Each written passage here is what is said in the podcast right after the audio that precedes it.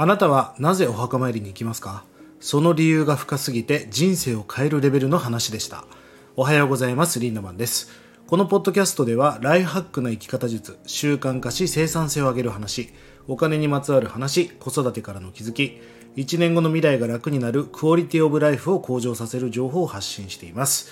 えー、祝日を挟みまして中3日が経過しました。皆様お久しぶりでございますリンダマンです。えー、最近はですね、インスタグラムライブを頻繁にやっているんですね。えー、ぜひね、アーカイブも残しているので、ぜひいろいろ見てください。すごい面白い話たくさん聞けてます。最近はゲストを呼んでね、対談をやってるんですが、あの、今夜もね、面白いゲストに来ていただくんですね。ちょっと告知なんですが、姫谷朱里さんっていう、えー、今度、魂で恋をするというね、本を出版される方なんですが、もともとね、立川瑠璃子さんってお名前だったんだけど、もともと恋愛コンサルタントという肩書きをお持ちだったんだけどもうあの僕は知ってるんですけどね、えー、何度かお会いしまして。もうあの見えないものがたくさん見えてる方なんですね。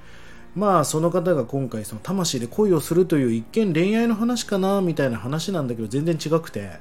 まあその僕たちには見えない12次元の話まあ、その話を僕がねちょっとファシリテーションして引き出していくみたいな回にしていきたいと思いますので、まあ、恋愛だけではなくこれからねより最高なライフハックをしていくために皆さんに聞いていただきたいお話をするのでぜひ話を聞きに来ていただきたいなと思っています、まあ、アーカイブも多分残すと思いますのでぜひ遊びに来てください。そして僕は今月の24日からですね西日本をハイエース新車で購入しましたハイエースのえキャンピングカー仕様でですね旅に出ます、えー、行く予定はですね名古屋大阪香川徳島そして福岡行って九州ぐるっと回って福山広島京都そして東京とまあ約4週間ぐらいえ家族でそのハイエースに乗って旅に行きます。ぜひね、えー、西日本エリアの人、会える人がいたら、ぜひ会いに行きましょう。会いに来てください。あのー、まあ、途中でね、講演会とかトークライブとか、セミナーとかも場所によっては開催しますので、ぜひ会いに来ていただきたいなと思います。気軽に Twitter とかインスタとかね、SNS で DM をください。さあ、皆さん、もうそろそろお盆なんですが、皆さんはお墓参り行かれますか？僕は必ず、えこの時期のお盆と、えー、正月に必ずえ年に2回は行ってます。まあちょっと盆正月は基本的に動くの嫌なんで、ちょっと外していくこともありますが、あの必ず2回行くようにしてるんですね。まあ今日はちょっとその話をしたいんです。別にお墓参りの話がしたいんではなくて、この考え方が結構皆さんの未来、人生にとってすごく大事なことだなと思うんで、今日はこの話をしています。えー、僕は沖縄が大好きで、もう延べ150回以上沖縄に渡航していますね。あの行きましたが沖縄はねもう大好きな理由の一つに先祖崇拝っていうもうおじいおばあが絶対だみたいなカルチャーがあるんですね。で、えーと、お盆の時期は、まあ、あの旧正月なんでね向こうは。あの旧お盆もちょっとカウントが違うんだけど旧盆でね。まあ、えー、シーミーとかウークイとか言ってね。あのお墓の周りにもう家族中が集まってご飯を食べる、まあ、家族を迎え入れて先祖を迎え入れてそして先祖を送り出すっていう。もう絶対的先祖崇拝があるんですよね。僕はこの考え方がすごく好きなんです。あの極道ってまあヤクザのことじゃないですか。でも極道っていうのはあまりいい職業じゃないかもしれませんが道を極めるっていう意味では極道って素晴らしい仕事だなと思うんですよね。何の仕事であっても何の活動であっても道を極めていくっていうのはすごく大事、まあ、そういう意味では極道って職業は道を極めるっていう、まあ、究極のお仕事なのかなと思ったりもするんですが、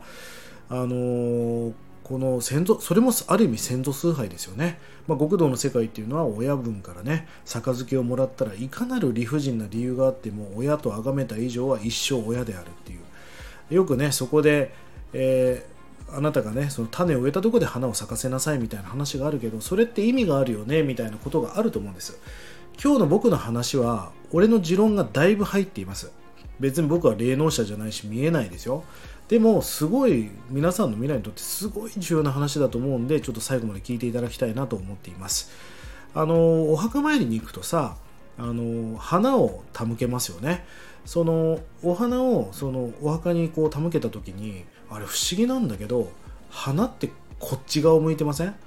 多分ご先祖様ってお墓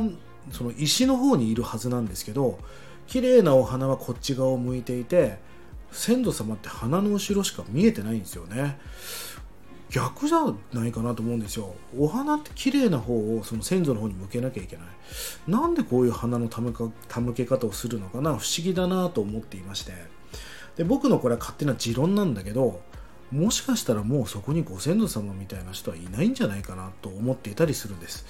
でこれは、まあ、僕こう自分なりの点を紡いでいった時にあの大阪にねまあ、知ってる人は知ってると思うんですが全盛カフェって言われる、まあ、すごい有名なカフェがありまして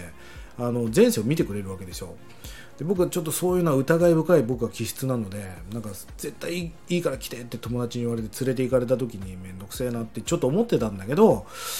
いやそのそこの方にお会いした時に、まあ、あまりにも絶対更新所でも調べなきゃ分かんないようなことをたくさん言われたんであこの人は本当に見えないものが見えてる人なんだなっていうのがなんとなく分かりまして。じゃあ見ていただきたいということで僕5つ前の前世と言われるものものまで見ました。ちなみに僕はこのリンカーネーションと言われる輪廻転生を信じているタイプだしいいんです。こういう話はもう本当か嘘かなんかどうでもよくて。こういうのを信じて生きてた方が楽しそうだからそれを信じてるだけなんですけどね。でその前世を見てもらった時に聞いたんですね。ちょっと話が長く長くなるんでそこは割愛するけどあの生まれ変わるってどれぐらいのスパンなんですかって言ったら個人差はあるんだけど大体20年ぐらいで生まれ変わりますよって話を聞いたんですね。まあそれがもし本当だとするんだったら俺のお父さんもう20年以上ね亡くなってからもう他界してから経ってるのでもういないじゃんみたいな。じゃあお墓に行ってもしょうがないしもっとお父さんよりも前の先祖もいっぱい入ってるんだけどこれ行っても意味ないじゃんって思うんだけど僕は墓参りに行くんです、えー、なぜ行くのかっていうここが僕にとってすごく大事なことなんですよね。でこれは僕がお墓参りに行く理由は、まあ、真実は分かりませんよ。もしかしたらいるのかもしれないですよ。でももしいないとするんであればあればなぜリンダマンはお墓参りに行くのか。それはね先祖が寂しがるからなんです。あのー、もし俺がね死んで自分の子供とか孫まあお墓参りに来る来ないも大事だけどさもうそもそも俺のこと忘れててお墓にも来てくれないって寂しくないですか？うん。だからえーと、俺もその先祖に対する思いとか感謝を忘れないようにする、まあ、それを思い出させてくれるためにお盆があったり、まあ、お正月があったりするんだろうなと勝手に解釈をして僕は生きています。あの先日もねこんな投稿をツイッターだかスレッズに投稿しましたがこれ大好きな言葉なんですけども大切な人が大切にしているものを大切にするという言葉があります。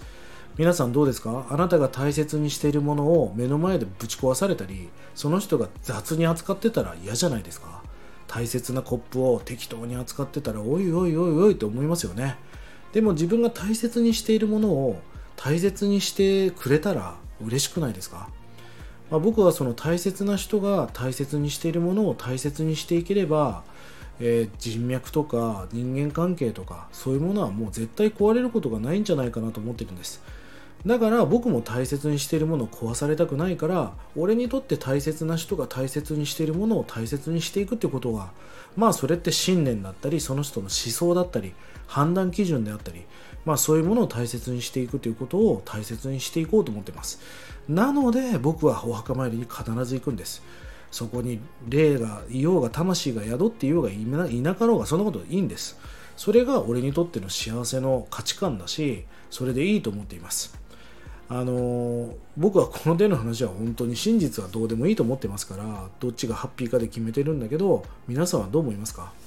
えー、輪廻転生があろうがなかろうがこうやって考えて生きてた方が楽しくないですか？まあ人のためって漢字で書くとさ偽りって感じなんだよね。だから誰かのために何かをするんではなくて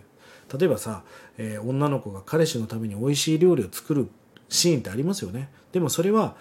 彼氏に喜んでほしい。彼氏が喜んでくれる顔が見たいっていう自分のためにやってるんだよ。だから人のためじゃなく自分のためだよという感じに意味があるんではないかと言ってる学者さんもいるんですね。だから人のためと書くと偽り偽物って文字になるわけですよ。